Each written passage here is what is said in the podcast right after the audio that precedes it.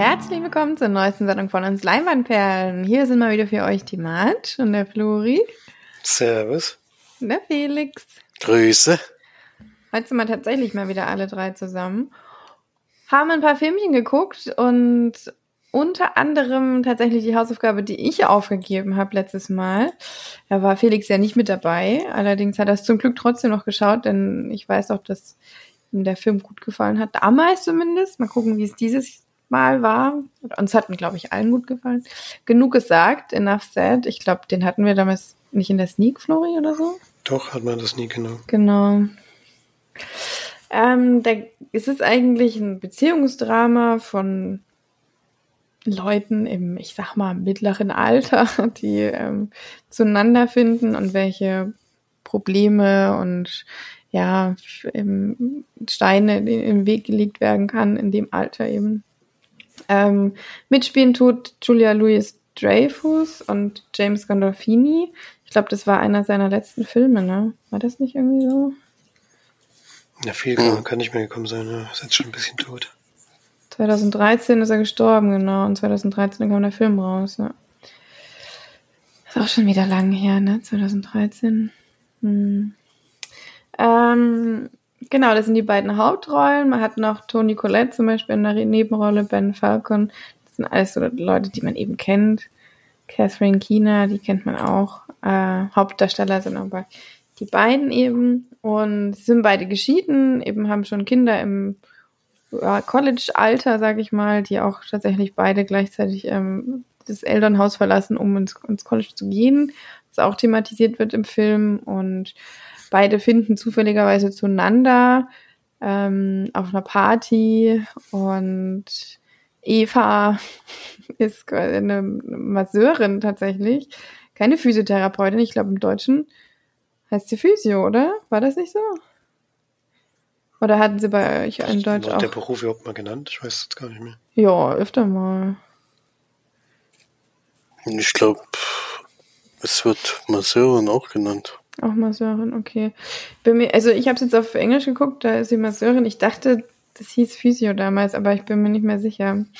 Ähm, genau, sie hat da natürlich auch, erzählt da auch von ihren ähm, Problemen, die sie da mit den Kunden oder Patienten auch hat. Ich mag es ja selber immer nicht, wenn man Kunden sagt, weil das klingt immer so erotisch. nicht gewollt, erotisch. Ähm, genau. Und sie bekommt dann auf dieser Party, lernt sie eben ihn kennen und auch eine Frau, mit der sie sich anfreundet und die sie dann ähm, auch massiert und mit der sie dann quasi eine engere Bindung aufbaut und wo dann aber im Laufe des Films rauskommt, dass die beiden, die sie auf dieser Party eben kennengelernt hat, also sie und der Mann, mit dem sie sich dann auch trifft, ähm, tatsächlich mal verheiratet waren. Und dann bekommt sie natürlich von der Freundin, die sie da neu gefunden hat, diese ganzen toxischen äh, ja, Aussagen immer in den Kopf geschmissen, der war, das war so schlecht und der ist da so mies und ist ein, kein guter Mann und gleichzeitig lernt sie ihn aber auf einer ganz anderen Ebene und viel intensiver und besser kennen, als äh, seine Ex-Frau von ihm eben erzählt. Und das Ganze bauscht sich dann natürlich so auf und irgendwann gibt es natürlich dann auch wie es eben so ist in solchen Filmen, dann auch mal einen großen Knall und ja, man begleitet quasi die Beziehung zwischen ihr und dem Albert und ihr und der Marianne ähm, und wie sie die eben sich gegenseitig so ein bisschen ja interferieren, sage ich mal. Genau. Eine Stunde 33, Liebesfilm Schrägstrich Komödie. Ja, wie fandet ihr es denn so im zweiten Durchlauf? ähm, also, mir ist diesmal aufgefallen, wie, was sie eigentlich für eine eigentlich unsympathische Figur ist. das muss ich jetzt wirklich mal sagen. Ähm, sie verhält sich eben wirklich sehr unfair und sehr, ja, auch ein bisschen scheiße, muss man so sagen.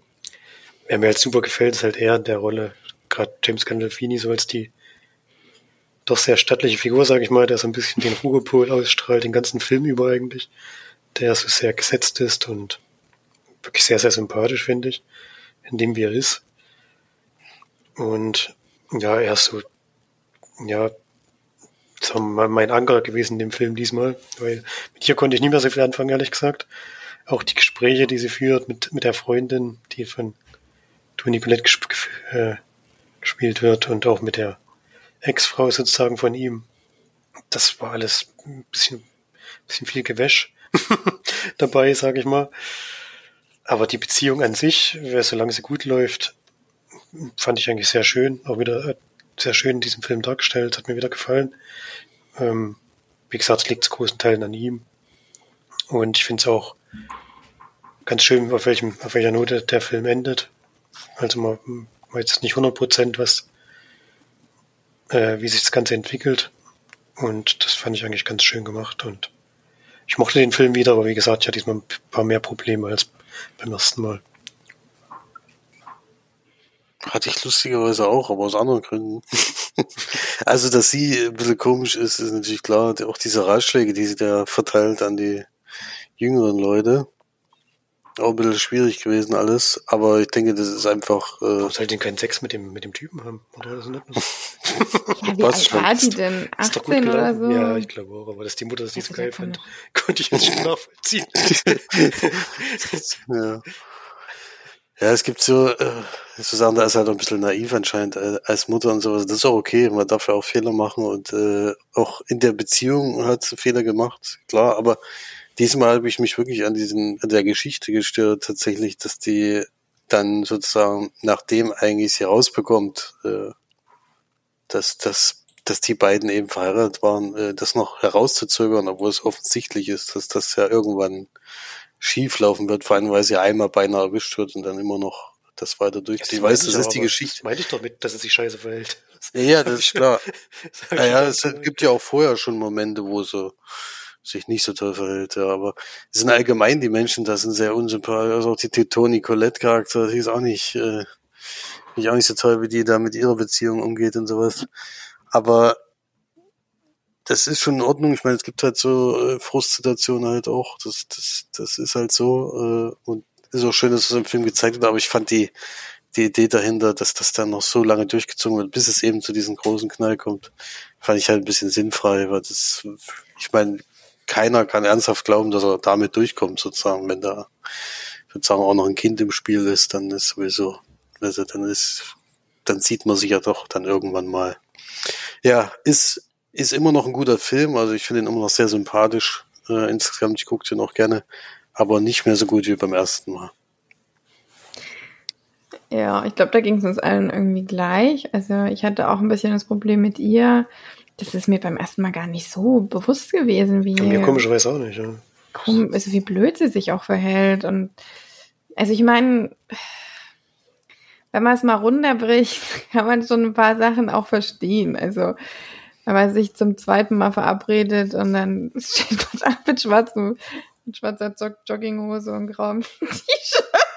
Weiß ich jetzt auch nicht. Und äh, irgendwelchen äh, Adidas-Latschen. Ob ich das jetzt so toll finden würde, mag ich zu bezweifeln. Also so ein paar ja, Sachen. Aber das, daran, daran lag es ja nicht. Ich fand ja das Treffen dann trotzdem sehr, sehr schön und sehr passend eigentlich. Ja, aber sie war dann, also das sind natürlich dann auch so Faktoren, die er dann bestätigt hat, also was dann die Ex-Frau eben über ihn erzählt hat, also dass er eben so ein bisschen schludrig ist und so ein bisschen nicht auf sich achtet und sie hat das dann äh, völlig übertrieben, also das hat mich eben auch gestört, dass sie sich da so extrem hat beeinflussen lassen von dieser Ex-Frau. Ich meine, es ist einem ja klar, dass man ähm, als Ex-Partner jetzt nicht nur über rote Rosen redet, wenn man mit dem äh, über einen Ex-Partner redet, so, aber dass sie da so extrem auf, also die hat ja richtig gesucht dann nach Sachen, die nicht stimmen und die Begründung war auch ein bisschen lasch, fand ich, so, dass sie nicht verletzt werden soll, wollte und schon so viel mitgemacht hat. Das ist ja auch,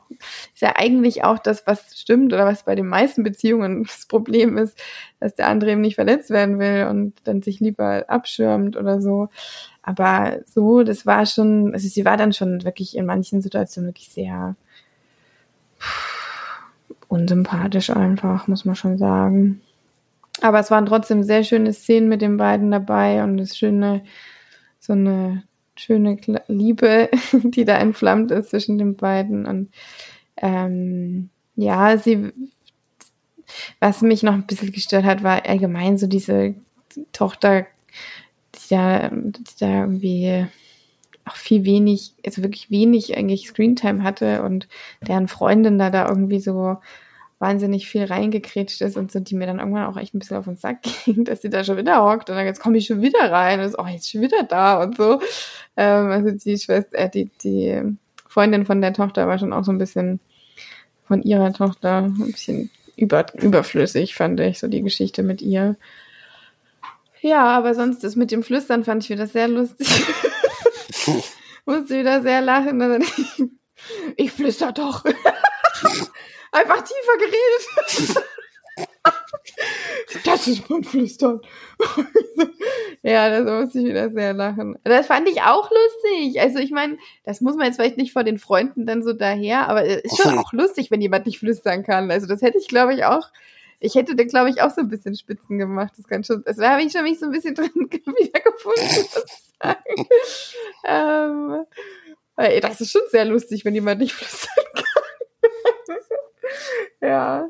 Aber ansonsten hat sie schon vieles gemacht, was ich natürlich nicht gemacht hätte. Ja. Aber mir hat er auch wieder gefallen. Ich habe ihn auch wieder gerne geguckt. Ja. Und bei ihr ist ja auch eine Charakterentwicklung dann auch zu, zu sehen, gerade zum Schluss dann auch. Ja. Ja, das wird aber sehr kurz abgehandelt. Also, ja, aber das ist ja auch okay. Fix. Ja. Hm. Ja, ich gebe dem 7 von 10.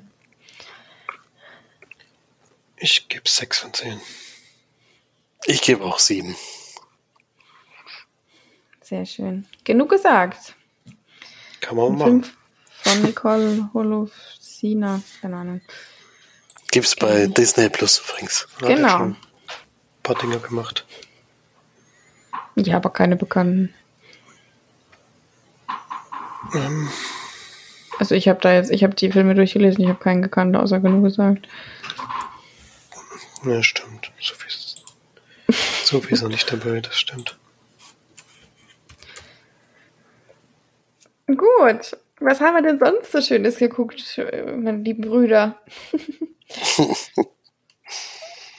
äh, ich fange mal an, weil ich ziemlich kurz sein kann. March hat den Film schon gesehen und auch schon besprochen. Und zwar im Kino, vor kurzem.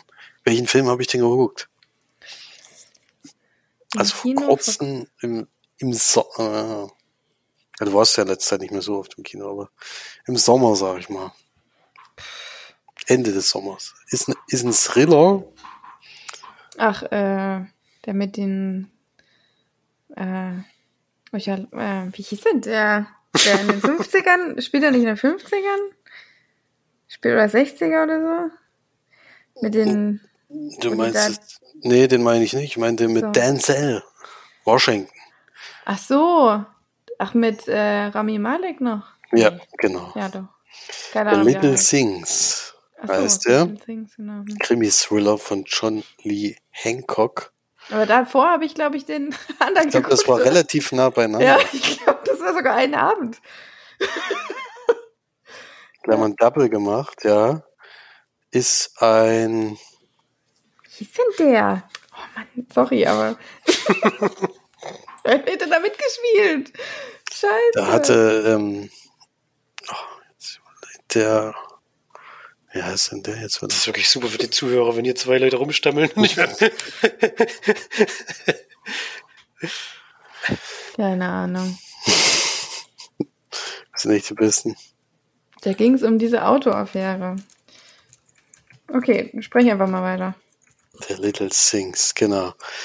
Äh, ist ein Thriller oder ganz klassischer Cop-Thriller, würde ich sagen. Es geht um einen Polizisten, der äh, aus einer anderen ja, Polizeistation ja, versetzt wurde, aus Gründen, die dann im Film später noch wichtig werden. Er ist allerdings da noch als sehr guter äh, Ermittler bekannt. Und kommt jetzt sozusagen wieder, weil er eigentlich nur Beweis aus der Reservatenkammer abholen soll, soll aber persönlich machen, damit da nichts schief läuft, weil das ein sehr wichtiges Beweismittel ist. Das klappt aber dann nicht sofort. Und er muss einen Tag warten, bis das äh, übergeben werden kann. Und da trifft er dann auf Rami Malek, der jetzt gerade einen sehr schwierigen Fall hat von einem Täter, der schon mehrere Frauen umgebracht hat. Und das ähnelt sehr zu einem Fall, den er hatte, bevor er versetzt wurde. Und es scheint wohl so zu sein, dass das derselbe ist. Und anfangs unterstützt er ihm da halt so, also er bietet ihm an, also Rami Malek fragt ihn im Endeffekt, ob er mal mitgehen will und sich einen Tatort mit anschauen will, weil das eben Überschneidungen hat zu dem, was er, was er vorher, äh, was in dem vorherigen Fall passiert ist. Und dann äh, No Sudden Move. Oh. Mann, ey. Ich gebe die ganze Zeit an. Jetzt ist 2021. Auto. Jetzt ist mir eingefallen. Mitten in der Besprechung vor allen Dingen. So geil. Ja. No sudden move. Das, ich habe die ganze gedacht, das war doch Move, war Move. Was war, was war denn für ein Move? Aber jetzt ist, ja, genau. No sudden move war der andere Film, was das jetzt irgendjemanden interessiert.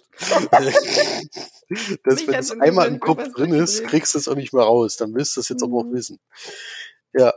Und die tun sich dann zusammen äh, er bleibt dann auch ein bisschen länger, um ihn bei dem Fall zu unterstützen. Da haben wir aber beide eine völlig unterschiedliche äh, Herangehensweise. Also ist nicht so, dass die jetzt die ganze Zeit dann zusammen im Auto rumfahren und ihre Sachen zusammen ermitteln, sondern sie machen es eigentlich immer noch getrennt voneinander und berichten sich abends, was sie so rausgefunden haben.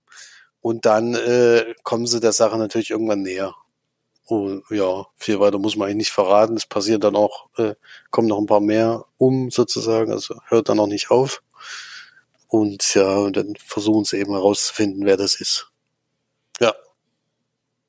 Zwei Stunden Film. Ich finde, das hat man, hat man zu spüren bekommen, dass er zwei Stunden geht. Habe ich nicht ganz verstanden, warum. Weil so viel passiert gar nicht. Ähm, das war ein bisschen schwierig. Ansonsten war ich vom Ende sehr enttäuscht, muss ich sagen. Ich weiß gar nicht mehr, wie es bei March war, aber es war sozusagen äh, Auflösung, die einen nicht gerade glücklich macht, sozusagen. Äh, darauf arbeitet sie eigentlich die ganze Zeit hin, aber es ist dann irgendwie, ich, also ich persönlich war enttäuscht, vor allem, weil du eben auch lange drauf gewartet hast und dann das so ausgeht, ja gut. Aber ich will jetzt nicht zu viel verraten.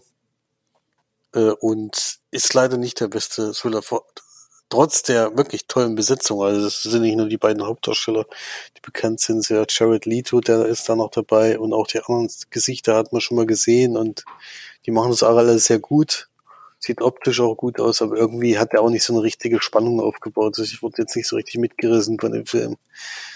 Fand ich ein bisschen schade, aber reicht bei mir insgesamt nur für fünf von zehn Leinwandperlen. Ich hatte die Blu-ray, da und konnte die Extras gucken. Gab sogar mal wieder was, das ist immer erfreulich. Ein Unterpunkt war unter anderem, dass äh, Denzel Washington ja schon ein paar Cop-Thriller gemacht hat, äh, unter Warner Brothers war es, glaube ich. Ich hoffe, ich sage jetzt nichts Falsches. Und da sind sie auf alle vier mit mit dem jetzt hier, mit The Little Things sind es vier Filme. Und zwei davon kannte ich noch nicht mal, muss ich ehrlich zugeben. Aus den 90er Jahren. Äh, zwischendurch war auch noch Training Day, den kennen wir natürlich. Und jetzt The Little Things. Und dann gab's noch so Hintergrundinfos zum Film, aber das ist dann wieder, also Hintergrundinfos, äh, so ein kleines Making-of, aber leider wieder sehr mit Lobeshymnen für alle natürlich, das ist klar. Ist nicht so wahnsinnig viel, war glaube ich insgesamt 15 Minuten, glaube 7 Minuten und 8 Minuten, also jetzt nicht so mega lang. Aber man freut sich ja jetzt über jene Kleinigkeit, die auf einer Blu-ray drauf ist, muss man ehrlich zugeben. Jedenfalls ich. Deswegen nicht ganz umsonst, aber der Film konnte mich leider nicht überzeugen. Hast du jetzt eine Bewertung schon gesagt? Ja, fünf von zehn habe ich Ach gesagt. Ja, ich fand ihn damals ja, glaube ich, auch nicht ganz so, aber hast du den Twist erwartet? Der Twist, naja, gut. Wenn man es einen Twist nennen kann, ja. Nee, erwartet, ja. Oder hast du das gedacht? Ich habe das nicht gedacht. Also das war für mich schon überraschend. Ja, gedacht würde ich jetzt nicht unbedingt. Also ich habe schon mal dran gedacht, aber ich habe jetzt gedacht, dass es auch basiert. Aber ich fand den jetzt nicht so spektakulär, muss ich sagen. Nee, ich weiß nicht so, da saß, ach du Schande. Sowas nicht. Hm. Zumindest nicht kommen sehen. Ne? Ja, Flori, du hast auch was geguckt, ne? Ja, zwei Filmchen haben wir geschaut. Einmal ein Film von 2019. Den wollte Stefanie schon länger gerne sehen. Jetzt gibt's den bei Netflix und zwar als Hitler das rosa Kaninchenstahl. Ähm, ist ein Drama und es geht um eine Familie. Ich glaube, die sind auch jüdischer Abstammung, bin ich mir aber gar nicht hundertprozentig sicher. Auf jeden Fall spielt er zum noch vor Beginn des Zweiten Weltkriegs, als so es ein bisschen klar wird, dass Hitler wohl an die Macht kommen wird. Und die Familie besteht aus den Eltern und zwei Kindern, Sohn und Tochter. Und der Vater von den beiden ist eben sehr politisch engagiert und sehr, äh, sehr, sehr Hitler-kritisch, beziehungsweise eben der Gesinnung gegenüber kritisch und gibt es auch überall kund. Was natürlich bei den Entwicklungen, die sich die so einsetzen, ähm, das für die Familie sehr problematisch macht, bis zu dem Zeitpunkt, an dem sie eben fliehen müssen. Und der Vater muss schon ein bisschen näher weg, ähm, geht erst, ich glaube, nach Tschechien und dann gemeinsam fliehen sie dann in die Schweiz und ähm, versuchen eben dort dann sich ein Leben aufzubauen und möglichst ähm, dort unbeschadet diese Zeit zu überstehen, die sie eben sozusagen im Exil jetzt äh, sein müssen. Und das Ganze wird so ein bisschen erzählt aus der Sicht der Tochter, die da, glaube ich, gerade zehn, zehn ist oder während des Films zehn wird und die natürlich so ein bisschen aus ihrem gewohnten Umfeld rausgerissen wird, ähm, sich mit dieser Situation zurechtfinden muss und ja, eben, was das so für ihr Leben bedeutet, dieser Einschnitt, den sie da jetzt ähm, mit, mitmachen musste. Ja, war leider nicht so gut, wie ich gehofft hatte, dieser Film. war ein bisschen langweilig. Ähm, Problem für mich vor allem war, dass es gab jetzt keine so richtige Fallhöhe, denn wie gesagt, sie gehen in die Schweiz und die Schweiz war ja bekanntermaßen eben schon immer ähm, unparteiisch und liefert auch niemanden aus. Und dadurch gab es irgendwie jetzt keine richtige Gefahr mehr, zumindest gefühlt. Und die kommen halt in eine richtig schöne Gegend. Da habe ich mir gedacht, das ist eigentlich viel geiler als dieses hässliche Drecksche Berlin, auf dem sie da abgehauen sind. Und kommen jetzt hier schön in die Alpen rein und wirklich, sieht wirklich sehr schön aus, wo sie da hinkommen. Ich gedacht, eigentlich haben sie jetzt besser als vorher. die Kinder fühlen sich natürlich nicht unbedingt so, aber zumindest für mich war das ein bisschen ein Problem, dass ich halt dachte, also richtig schlimm ist jetzt eigentlich nicht, was sie da erlebt haben. Klar, sie wurden aus dem Umfeld rausgerissen und so, das ist mir schon bewusst, dass das für Kinder nicht leicht ist. Aber ja, und der Film zieht sich eben auch endlos, der geht auch zwei Stunden und das war einfach nicht nötig. Ähm, und man merkt halt, dass die, die hatten halt wirklich ein gut situiertes Haus, die hatten noch eine Haushälterin und es ging denen wirklich gut und jetzt kommt es halt so ein bisschen in, irgendwann dann natürlich in Geldprobleme, weil der Vater auch keine Arbeit findet. Das, was er vorher gemacht hat, kann er natürlich so jetzt in der Form nicht mehr machen, zumindest nicht bezahlt.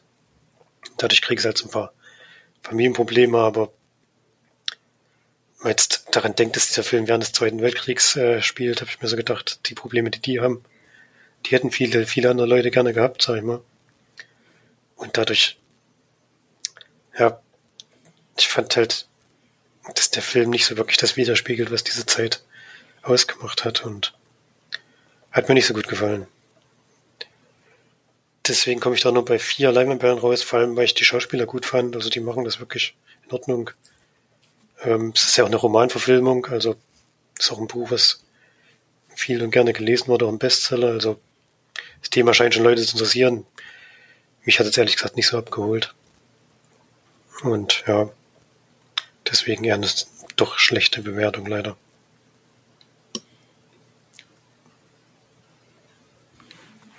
Was hast du jetzt gekippt? Vier. Vier von zehn. Nee. Das ist wirklich nicht so viel.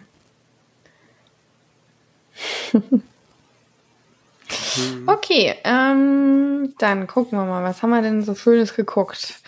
Ich würde jetzt einfach mal den Film besprechen, den ich jetzt schon sehr, sehr lange nicht mehr geguckt habe und mir dann den 3 Stunden 15 Batzen dann doch mal wieder angetan habe, weil ich muss schon sagen, am meisten hat mich bei dem Film tatsächlich die Länge abgeschreckt.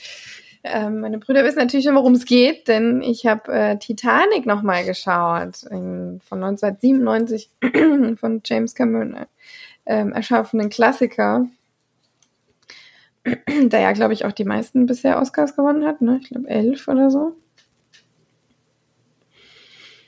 Inzwischen nicht mehr die meisten, aber ich glaube zu dem Zeitpunkt ja.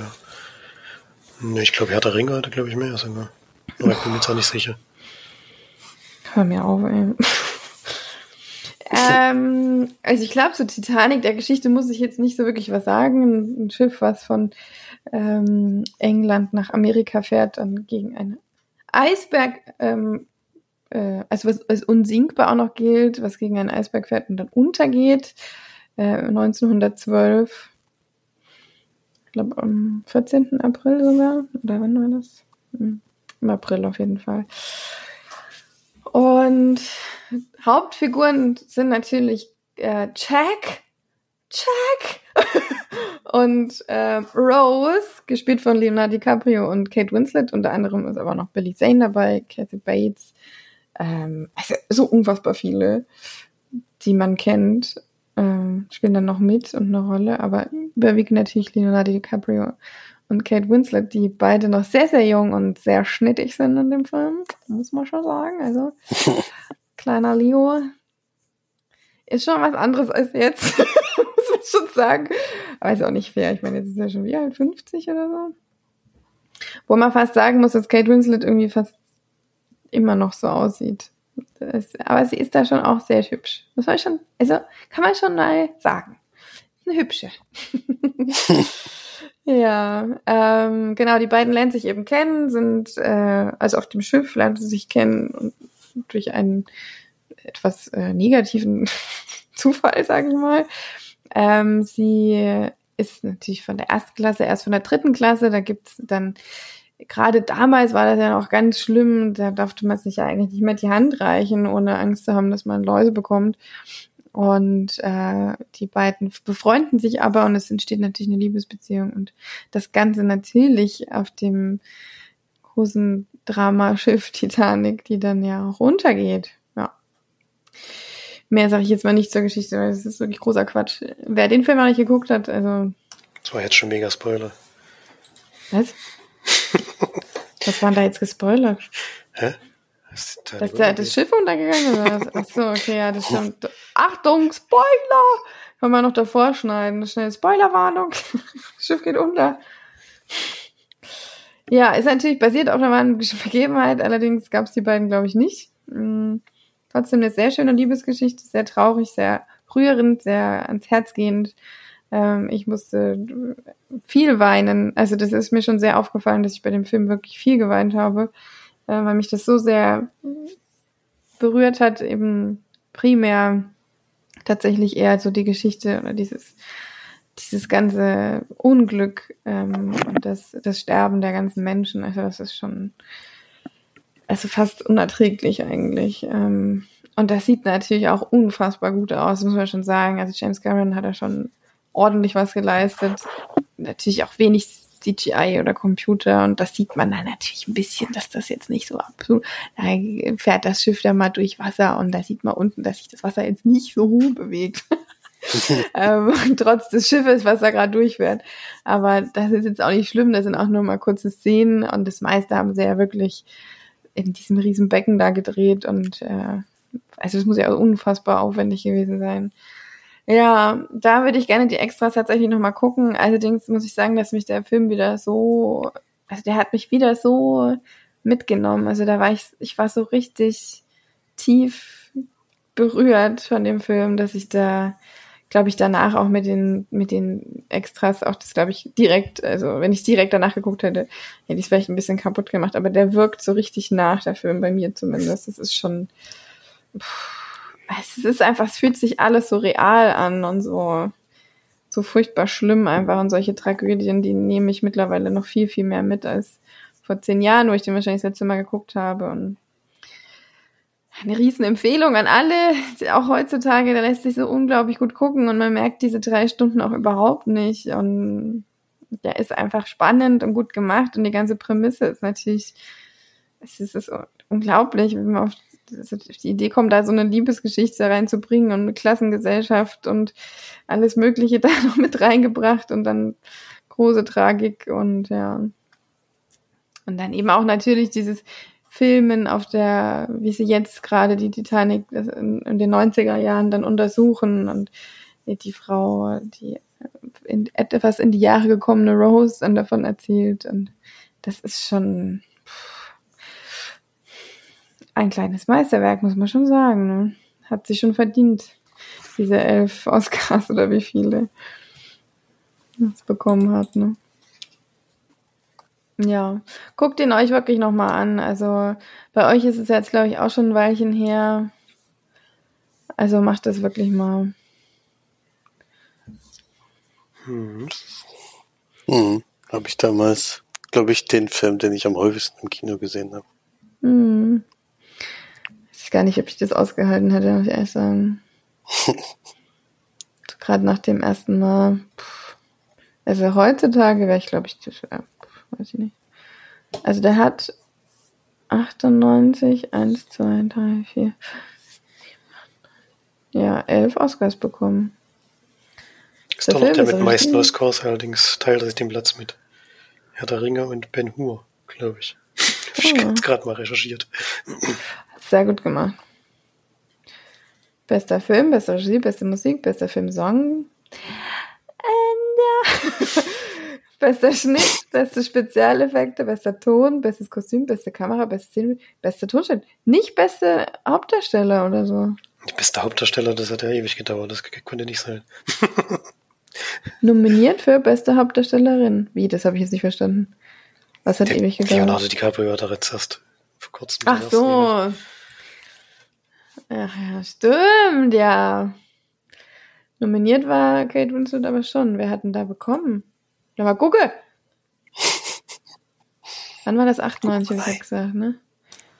Helen Hunt, für besser geht's nicht. Willst du mich eigentlich verarschen? What? Das ist doch der mit Dings. Mit Jack Nicholson, oder nicht? Das ist doch diese Liebes... Also, äh, nein. nein. Da müssen wir ein Veto. Schick mal mal ein Veto ein, okay? Jetzt noch nachträglich ändern lassen. Das wird noch aberkannt. Ach, siehst du, ein Jahr vorher hat Francis McDormand für Fargo bekommen. Sehr interessant. Wer war die erste? oh Gott. Wer war die erste Hauptdarstellerin, die jemals? Das wäre so geil, wenn ihr das wissen würdet. Äh, mal gucken, wann die gestorben ist. 1984. Janet Gaynor für äh, Engel der Straße, das Glück in der Mansa Mansarde, Sonnenaufgang, Lied von zwei Menschen. Ist das ein Film? Ist ja, ist ja ein riesig langer Film. In 1900. Achso, ja, das Jahr könnt ihr ja mal raten. 23. Die erste. Hm. 32. 29. Da ist Felix tatsächlich näher dran. Ja. Aber die erste Nebendarst äh, Hauptdarstellerin, ich weiß ja nicht, ab wann es jetzt die Oscars tatsächlich gab. So komplett. Ja, müsste man auch mal recherchieren. Wer ist schneller? Oscars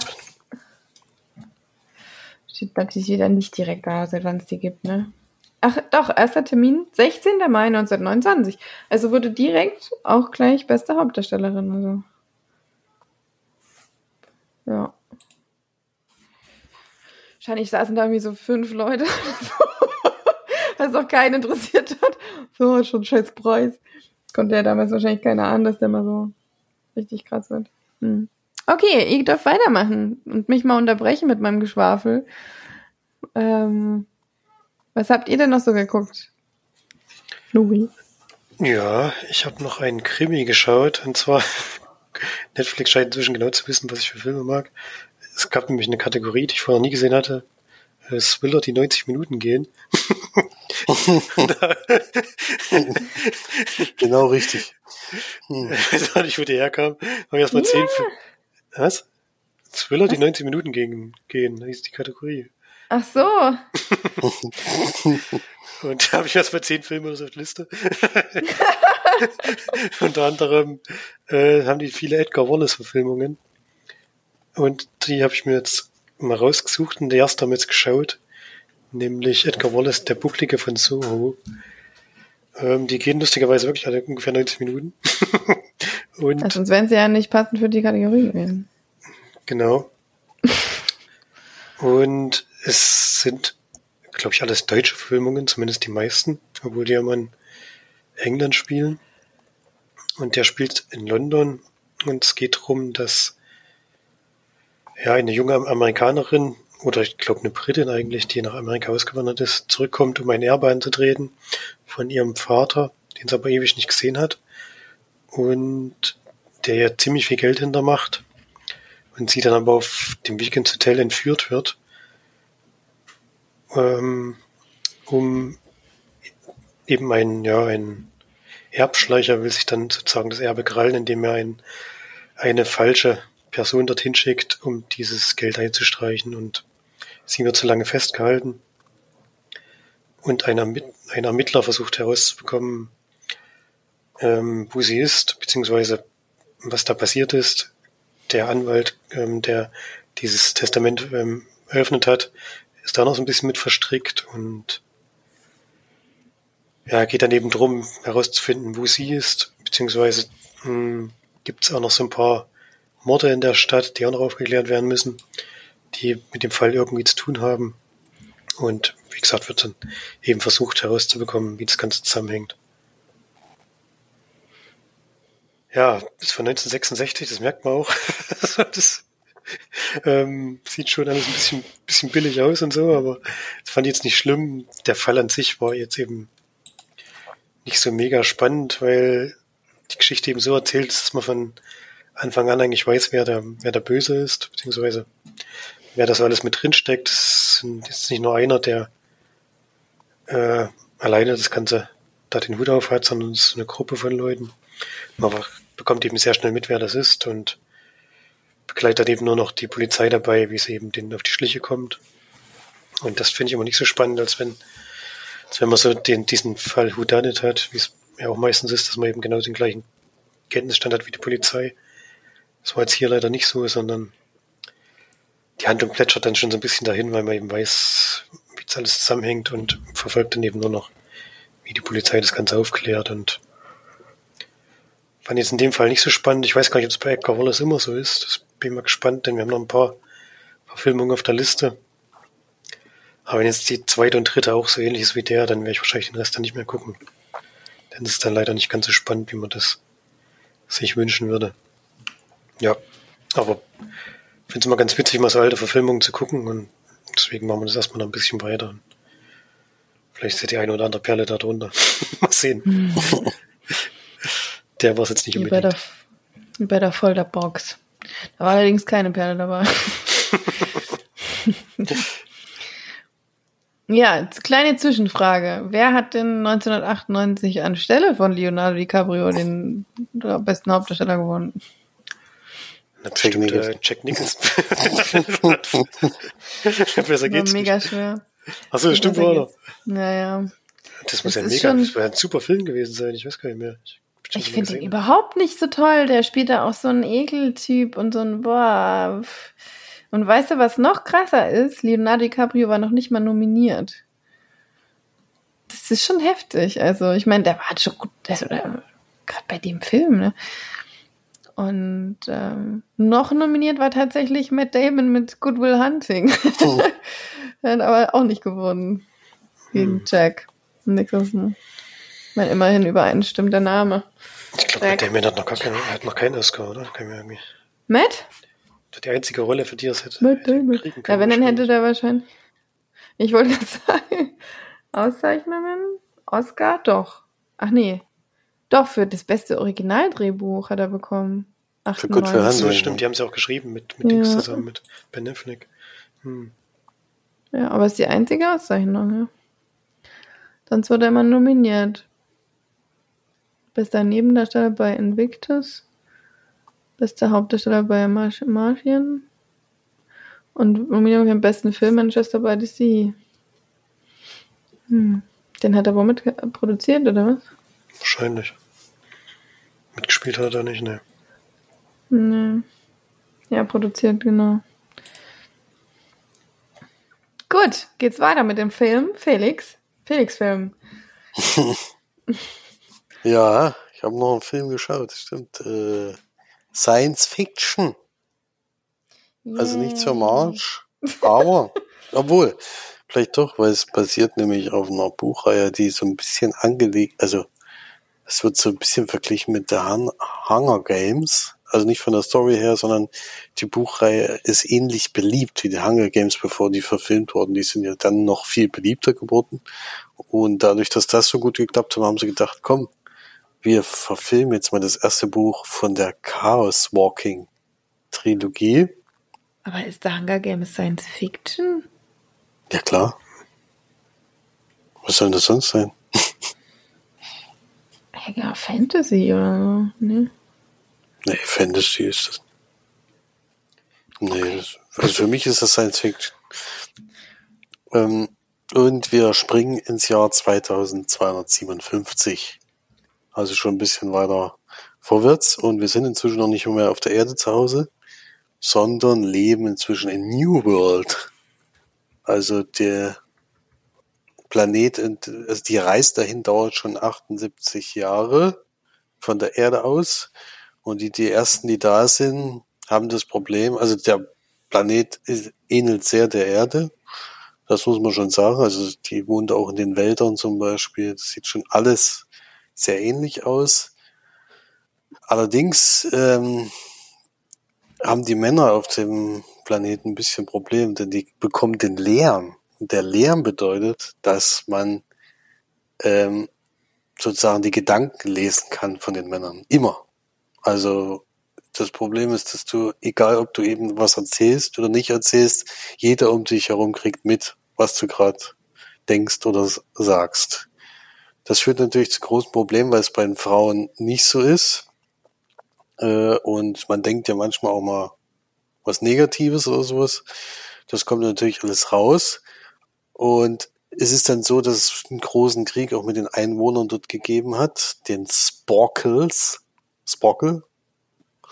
Und äh, die haben gesagt, nee, die Menschen, die sollen sich nicht mehr fortpflanzen. Wir legen die ganzen Frauen um. Das hat okay. dann. Okay, dann auch die Männer, ne? das ist, ja, hätte man auch andersrum machen können, aber ich gedacht, komm, die Frauen, ähm, ja. Ist dann auch passiert, so dass die Männer sich nicht mehr fortpflanzen können. Es ist dann nur noch eine Siedlung, die da existiert. Und da lebt eben der Tom Holland, Todd Hewitt heißt der, Tom Holland Charakter, ähm, bei seiner, bei seinem Vater und äh, dessen, ich weiß gar nicht, er nennt ihn Onkel, aber ich kann, weiß nicht so richtig, ob es der Bruder war oder ob es einfach nur ein Mitarbeiter von dort war, weil die ähneln sich so gar nicht. Und er hat halt noch nicht so wahnsinnig viel mitbekommen. Er hat in seinem Leben auch noch nie eine Frau gesehen. Äh, also die Mutter ist sozusagen gestorben, wo er Baby war. Und jetzt kommt es aber dazu, dass ein zweites Raumschiff, also war so die ersten Siedler sozusagen, die von der Erde kamen. Jetzt kommt so das zweite große Raumschiff dahin, die, also die zweite Besiedlung dieses Planeten von der Erde aus. Und die schicken als Vorhut, schicken die erstmal ein kleines Raumschiff mit, ich glaube, zehn Leuten. Und beim Eintritt in die Atmosphäre passiert aber äh, ein Unfall sozusagen, das Großteil, also insgesamt bleibt da nur einer übrig und das ist eben eine junge Dame, die gespielt wird von Daisy Ridley, die man ja als Ray aus Star Wars kennen. Die spielt die Viola. Und die kommt eben auf diese Welt und wird da so völlig, völlig reingeschmissen, versucht da sich erstmal zu verstecken, wird aber ziemlich schnell dann entdeckt und äh, es gibt, also zuerst von dem Todd Hewitt, äh, und da kommt dann eben ziemlich, also das irritiert sie schon sehr, dass sie eben die Gedanken von ihm lesen kann. Er kann sich sozusagen nicht immer drauf konzentrieren. Äh, er versucht dann eben immer seinen Namen zu denken, um zu vertuschen, was er eigentlich denkt, damit da nichts rauskommt. Aber es ist natürlich immer sehr komische Situation, weil die Frau eigentlich immer weiß, was du, ja, was in deinem Kopf gerade rumgeht. Äh, der zieht dann den Bürgermeister dieser Siedlung hinzu, der von Mats Mikkelsen gespielt wird. Und der ist der Einzige, der seinen Lärm, wie er immer genannt wird, unter Kontrolle hat. Und da so ein bisschen die Führerschaft übernommen hat. Und der ist da nicht so toll, auf dieses Mädchen zu sprechen und vor allem nicht auf das Raumschiff, was da jetzt vielleicht kommt, weil er davon ausgeht, dass da eben seine Regentschaft vielleicht zu Ende geht und versucht dann eben zu verhindern, dass sie ein Signal sendet, dass das Raumschiff gerne mal landen kann und sich den Planeten angucken soll. Äh, und dann äh, beginnt da so ein Katz-und-Maus-Spiel sozusagen. Die beiden, also es, er hilft ihr dann sozusagen zu fliehen und sie versuchen, kriegen dann auf einmal von dem Vater erzählt, dass es doch noch eine andere Siedlung da gibt, ähm, die schon sehr lange getrennt von den Menschen leben, weil die eben unterschiedlicher Meinung sind. Und äh, da sollten sie doch mal hinreißen, die müssten eigentlich eine Möglichkeit haben, Signal an diese neue Siedlerraumschiff sozusagen zu schicken. Ja, das ist so die Geschichte. Die gehen dann natürlich auf die Jagd, wollen das versuchen zu verhindern. Und dann, äh, ja, das ist so die, der erste, das erste Buch. Es ist ja auch ein dreiteiliges Buch. Man hat nur sozusagen den Anfang jetzt gesehen. Und ja, ist vom Kritiken her und auch von Zuschauerzahlen her leider völlig, also was heißt leider, klingt so, als hätte er mir gefallen, ist ziemlich untergegangen, äh, sehr schlecht bewertet und auch äh, tatsächlich immer die beiden Hauptdarsteller gelobt.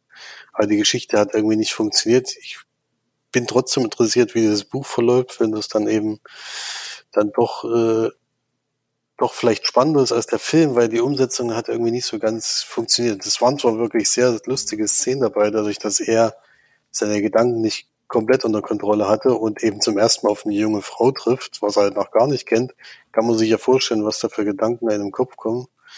Ähm, das war gerade schon zu amüsanten Momenten geführt, aber es war es halt trotzdem nicht so spannend und nicht so gut umgesetzt, fand ich. Also es äh, war halt so ein ganz normaler, ja, wir fliehen so vor den Leuten Film und versuchen da diesen, diese, dieses Signal abzusenden, ist jetzt nicht so wahnsinnig spannend insgesamt. Aber trotzdem eine interessante Idee, die ich im Buch vor mir vielleicht sogar mal äh, anhöre.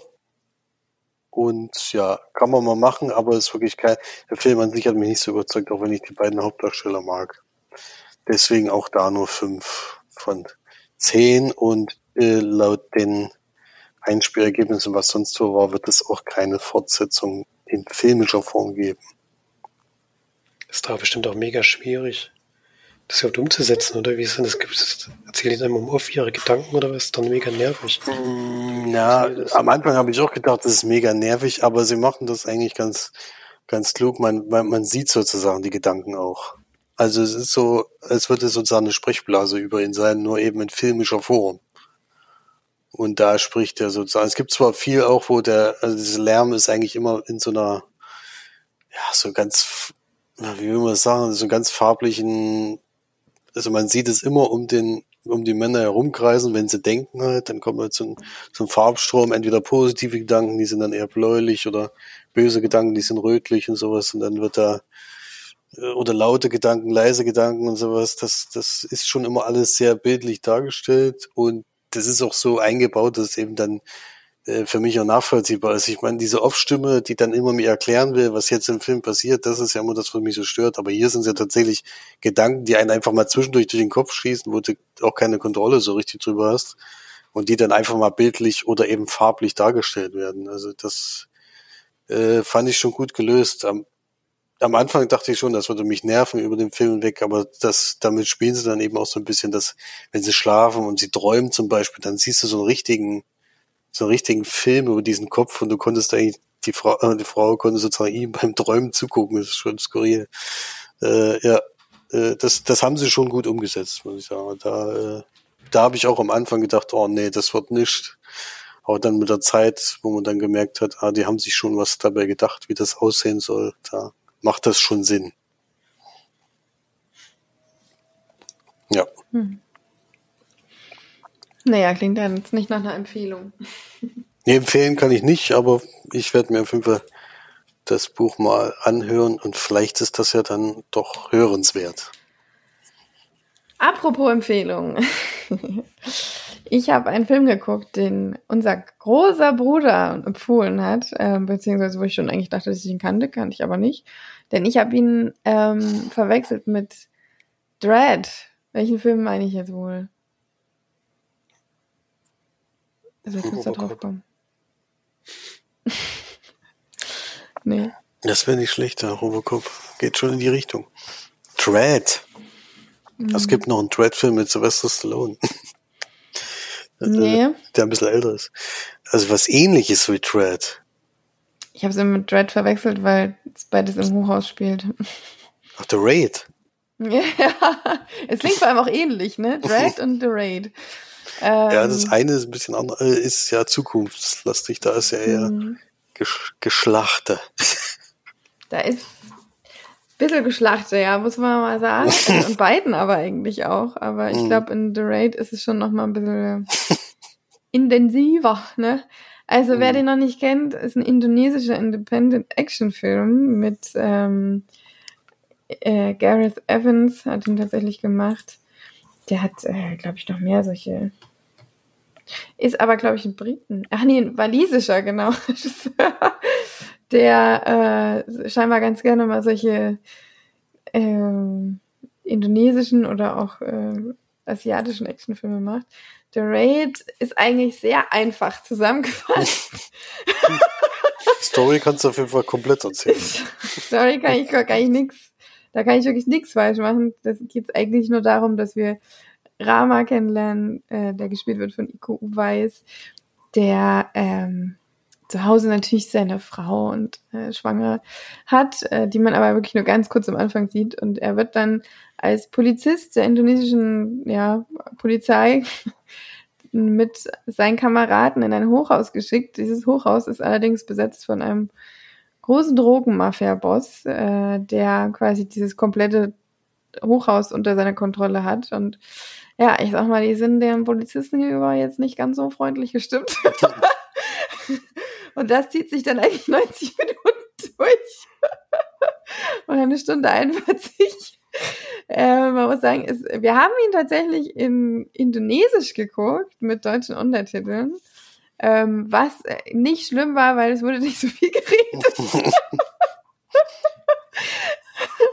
Das muss man echt sagen. Also für die Story hat es jetzt, wir haben nichts verpasst, sagen wir mal so. Und so, ich muss sagen, diese ganze äh, deutsche Übersetzung, gerade bei diesen asiatischen Sprachen, das funktioniert einfach nicht. Es ist nicht machbar, dass das übereinander stimmt. Und da gucke ich es dann tatsächlich, gerade bei Actionfilmen, wo es wirklich, wirklich egal ist, ähm, gucke ich es dann gerne mal auch im OV. Und ich muss sagen, es ist, also da ist schon auch heftig, da ist manchmal richtig brutal. Also es, es geht eigentlich darum, dass die Stockwerk für Stockwerk dann höher müssen und sich dagegen, was weiß ich, wie viele indonesische Kämpfer, die auch alle übelst gut, richtig gut Kampfkunst natürlich drauf haben. Und der ähm, Schauspieler, der oder der, der Polizist natürlich auch, der absolute mega Kampfkünstler ist. Ähm, dann gibt's natürlich noch ein paar Oberböse. Da, äh, der eine ist richtig gut äh, im Verwackeln. der andere ist einfach nur, das ist der Oberboss, aber der hat, das Einzige, was er gemacht hat, ist am Anfang so ein paar Leute zu erschießen. Ich meine, das war jetzt nicht so beeindruckend, sag ich mal, wie jetzt das, was der andere, was, ich glaube, wie, wie hat er sich gehabt? Ach, Mad Dog, genau. er wurde ja auch vorgestellt, dieser, dieser Oberboss, der hatte, glaube ich, gar keinen Namen, der war einfach nur Boss. Und dann kam Mad Dog und dann sein Kumpane war Andy. ich hab so gedacht, das war, das war irgendwie so geile Name, so Mad Dog, süß. Und dann kommt, hey Andy, bist auch dabei. ja, egal, aber auf jeden Fall ähm, mussten sie sich dann eben hochkämpfen bis zum obersten Stockwerk. Also eigentlich wie bei Dread war es ja genau das gleiche, nur dass er da alleine war ähm, hier, und man muss schon sagen, also das ist ja auch das, was unser großer Bruder so liebt, scheinbar, diese Actionfilme, die einfach handgemacht sind und wo man sieht, er sagte immer, das kannst du mit Hollywood nicht vergleichen, diese asiatischen Kampfszenen und also ist ja bei Oldboy auch ähnlich, da wird ja auch richtig schön verwackelt, sag ich mal so. Und das Einzige, was halt auffällt, sind halt die Klischees, ne? Da kommen 30 Leute und da ist es natürlich so, dass die immer nacheinander angerannt kommen. Also es kommt immer einer und dann kommt wieder einer und dann kommt wieder einer und dann kommt vielleicht mal einer und dann gleich noch einer, aber die sind meistens immer versetzt, sodass sich der Hauptcharakter dann erstmal schön auf einen konzentrieren kann, den erstmal schön verwackelt und dann kommt der nächste gleich hinterher. Und dann auch natürlich, das ist äh, eine Kampfszene nach dem anderen. So ein normaler Mensch hätte da vielleicht noch so zehn Minuten Pause. schon mal ganz nett gewesen, aber da ging es aber gleich weiter. Da war kein, kein, kein Minütchen Pause, war da mal wenn das eine Stockwerk erledigt war, ging es dann gleich weiter hoch. da wurde nicht mal durchgeatmet. Hm. Also es ist natürlich, es ist ein Actionfilm, es ist unglaublich gut gemacht, es sieht wahnsinnig aus, gerade diese, diese ganzen Kampfszenen, aber muss ich da drauf einstellen, zu sagen, das hat jetzt nicht viel mit Hirn zu tun, sondern das guckt man einfach und das kann man sich gerne anschauen und genießt es natürlich auch und ist äh, wirklich ein guter Film, den man sich wirklich gut anschauen kann ich bin ja nicht so zimperlich, was diese Actionfilme an, angeht und bin da ja auch gerne mal zu haben für solche Filme. Muss es jetzt nicht jeden Tag gucken, aber Heute ja, schon mal finde das, Teil. Ist ja dann noch so. Da geht zweieinhalb Stunden. Das ist auch gut, aber Ach, da geht zweieinhalb Stunden. Ja. nee. Also zweieinhalb Stunden ist wäre wirklich zu lang. Also zweieinhalb Stunden mehr, nur gewackelt. Das ist ja noch nicht mehr noch Hochhaus, aber das ist schon. Also. Ich erinnere mich nur noch an eine Szene in der Toilette, wo ungefähr 40 Leute reingerannt kommen und die kommen auch alle, kommen auch alle einzeln. das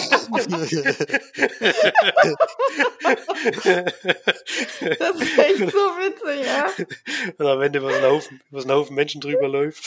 ja, das war da auch immer so, die ganzen Flure lagen dann so voll mit irgendwelchen Leuten, die da noch so, so gestöhnt und geächt haben, und er läuft da so drüber. Also es war schon, ja. es, es ist schon, es ist schon gut. Sowas kann man schon mal gucken, auf jeden Fall. Und es ist natürlich völlig, völliger Blödsinn. Also auch so das Dumme ist, so ein Hochhaus. Ein Hochhaus ist jetzt nur wirklich nicht schwer einzunehmen eigentlich. Da wachst du da unten, ich meine, gut, wenn Zivilisten drin sind, ist schon schwierig, dann musst du schon. Aber die sind da mit zehn Leuten rein in ein Hochhaus.